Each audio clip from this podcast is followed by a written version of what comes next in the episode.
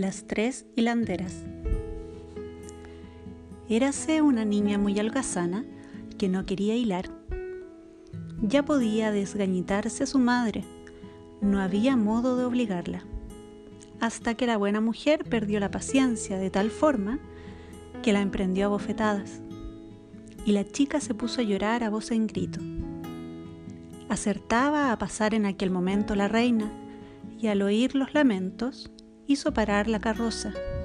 Entró en la casa y preguntó a la madre por qué pegaba a su hija de aquella manera, pues sus gritos se oían desde la calle.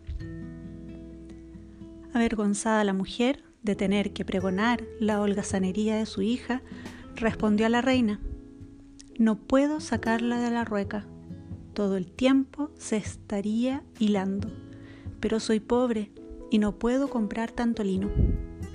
Dijo entonces la reina, no hay nada que me guste tanto como ir hilar. Me encanta el zumbar de los tornos. Dejad venir a vuestra hija al palacio conmigo. Tengo lino en abundancia y podrá hilar cuanto guste. La madre asintió a ello muy contenta y la reina se llevó a la muchacha. Llegada a palacio, condújola a tres aposentos del piso alto que estaban llenos hasta el techo de magnífico lino. Vas a hilarme este lino, le dijo, y cuando hayas terminado, te daré por esposo a mi hijo mayor. Nada me importa que seas pobre. Una joven hacendosa lleva consigo su propia dote. La muchacha sintió en su interior una gran congoja, pues aquel lino no había quien lo hilara aunque viviera 300 años y no hiciera otra cosa desde la mañana a la noche. Al quedarse sola, se echó a llorar y así estuvo tres días sin mover una mano. Al tercer día presentóse la reina y extrañóse al ver que nada tenía hecho aún. Pero la moza se excusó, diciendo que no había podido empezar todavía por la mucha pena que le daba el estar separada de su madre. Contentóse la reina con esta excusa, pero le dijo, mañana tienes que empezar el trabajo. Nuevamente sola, la muchacha, sin saber qué hacer ni cómo salir de apuros, asomóse en su desazón a la ventana y vio que se acercaban tres mujeres. La primera tenía uno de los pies muy ancho y plano. La segunda, un labio inferior enorme, que le caía sobre la barbilla y la tercera un dedo pulgar abultadísimo. Las tres se detuvieron ante la ventana y levantando la mirada preguntaron al niña qué le ocurría. Contóles ella su cuita y las mujeres le brindaron su ayuda. Si te avienes a invitarnos a la boda, sin avergonzarte de nosotras, nos llamas primas y nos sientas a tu mesa, hilaremos para ti todo este lino en un santiamén. Con toda el alma os lo prometo, respondió la muchacha. Entrad y podéis empezar ahora mismo.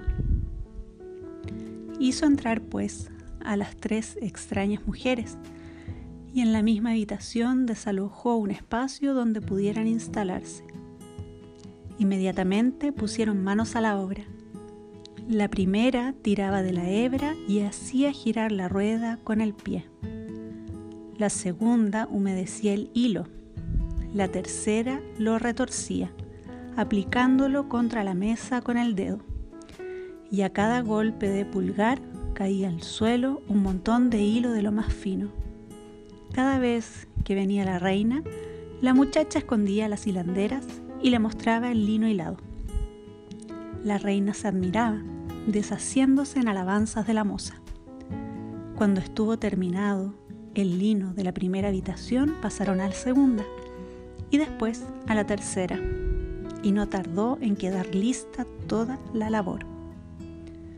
Despidiéronse entonces las tres mujeres, diciendo a la muchacha, no olvides tu promesa, es por tu bien.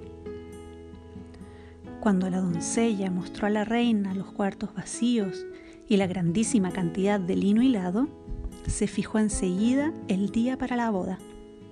El novio estaba encantado de tener una esposa tan hábil y laboriosa, y no cesaba de ponderarla.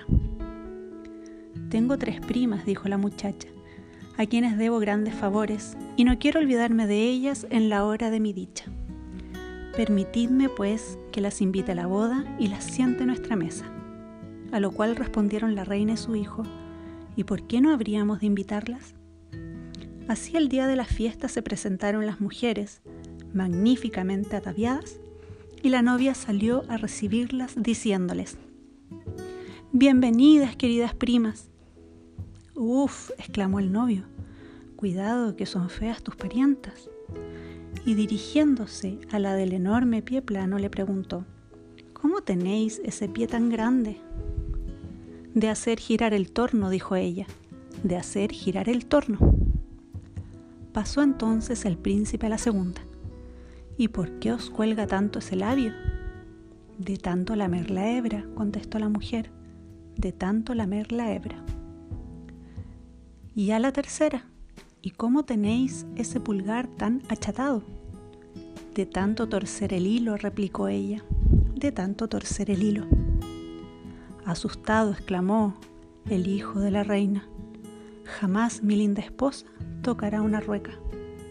Y con esto se terminó la pesadilla del hilado.